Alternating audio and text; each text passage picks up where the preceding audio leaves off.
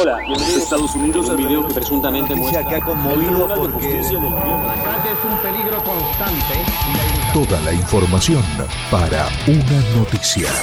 Informe público. Datos, nombres, fechas, números. Un tema. Todos los puntos de vista. Informe público. Lo que necesitas para entender. 90.7. En la pública.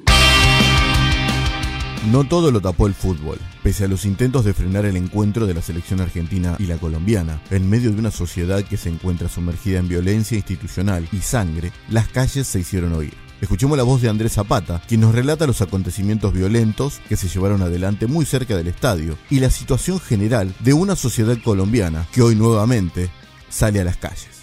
Hasta la fecha, miércoles 9 de junio, el día de ayer se jugó el partido entre Argentina y Colombia en la ciudad de Barranquilla, donde hubieron em, protestas por parte del Comité del Paro, puesto a que no se quería que se juegue ese partido, pero eh, hubo mucha policía por todo lado. Fueron policías de Bogotá, policías de Cali, policías de la ciudad de Medellín y apoyar, apoyar el partido supuestamente para que no hayan desmanes ni nada, pero a un kilómetro del estadio fue una batalla campal realmente.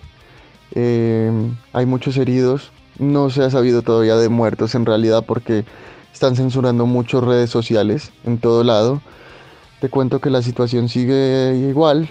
El comité del paro no cesa debido a que el gobierno de Colombia no quiere por nada del mundo dar un paso atrás. Entonces sigue, sigue la situación tal cual como estaba, eh, siguen aumentando los muertos, siguen aumentando los heridos, eh, personas sin ojos, muchas personas sin ojos que han quedado debido a, a que la policía está lanzando directamente al cuerpo y no al aire como se debería hacer, ya que esto está también constituido en, la, en los derechos humanos, no se puede.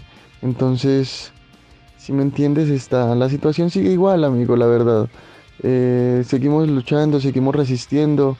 En todo el, toda el país está en paro realmente. Seguimos en paro y, y no, la situación no cambia. Es algo extremadamente em, que se sale de las manos en realidad porque ya llevamos ya un mes larguito de todas estas protestas, de todas estas manifestaciones y en realidad las cosas siguen empeorando, el gobierno no quiere dar un paso al costado, entonces es como que nos tienen todavía contra las cuerdas un poco. Eh, te cuento que ya, ya decidieron dejar pasar o pues dieron el permiso para que los derechos internacionales entren a Colombia, ya entraron varias personas de derechos internacionales y debido a esto como que se calmó un poco la cosa estos dos, tres días, pero bueno, ayer en realidad en Barranquilla sí estuvo muy jodido. Hoy hay nuevo paro nacional. Te cuento que hoy se ha convocado un nuevo paro nacional en donde todo el comité del paro en todo el país va a salir de nuevo a las calles.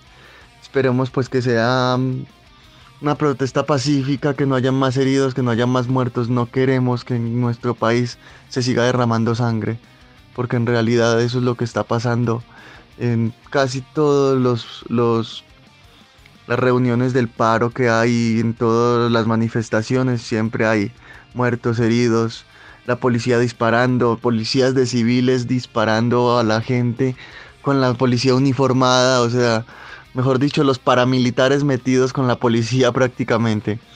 Entonces nada amigos, seguimos resistiendo, te mando un saludo fuerte, muchas gracias por dar el espacio para poder hacer conocer la situación de nuestro país, porque es muy importante y muy grato para nosotros que nos den la oportunidad de escucharnos, para que todo el mundo se entere, por lo menos Argentina o Latinoamérica se enteren de la situación que estamos viviendo, ya que aquí estamos completamente censurados.